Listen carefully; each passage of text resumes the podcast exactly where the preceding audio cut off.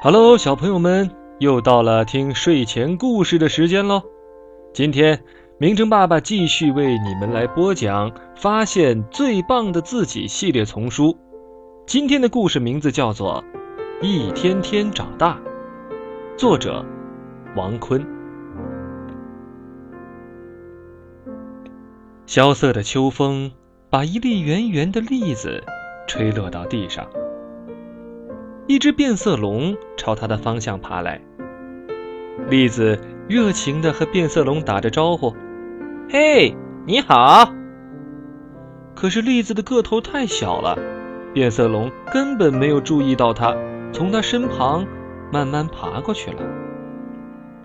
一只兔子朝它的方向跑来，栗子热情地和兔子打着招呼：“嘿，你好！”可是栗子的个头太小了，兔子根本没有注意到它，从它头上轻轻跳过去了。一只羚羊朝它的方向奔来，栗子热情地和羚羊打着招呼：“嘿，很高兴认识你。”可是栗子的个头太小了，羚羊根本没有看到它，从它头上轻轻地越过去了。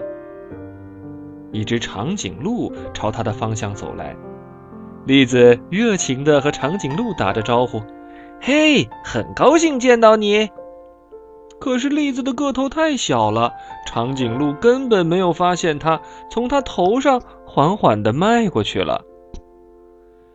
一只大象朝他的方向走来，栗子热情地和大象打着招呼：“嘿，很荣幸遇到你。”可是栗子的个头太小了，大象根本没有瞧见它，从它头上重重地踩过去了。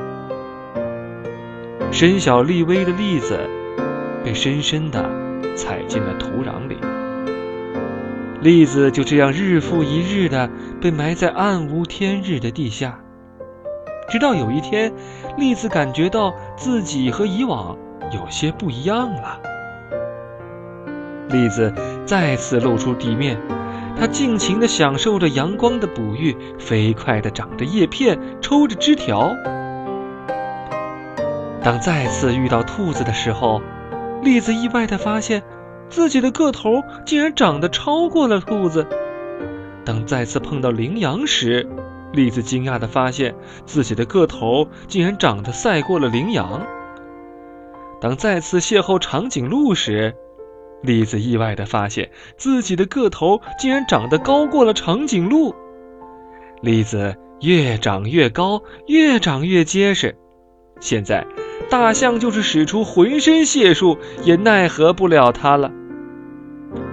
它的花朵为辛勤的蜜蜂和忙碌的蝴蝶提供着花蜜，它的果实为顽皮的松鼠和淘气的猴子提供着食物。这颗当初不起眼的栗子，经过阳光的沐浴、雨露的滋养，现如今显示出旺盛的生命力，成为了森林小动物们深深依赖、不可或缺的好伙伴。好了，小朋友们，今天的故事就到这儿了。如果你喜欢今天的故事，或者是想听到更多的童话，欢迎你关注或者订阅。名城的睡前故事屋，我在这里等着你。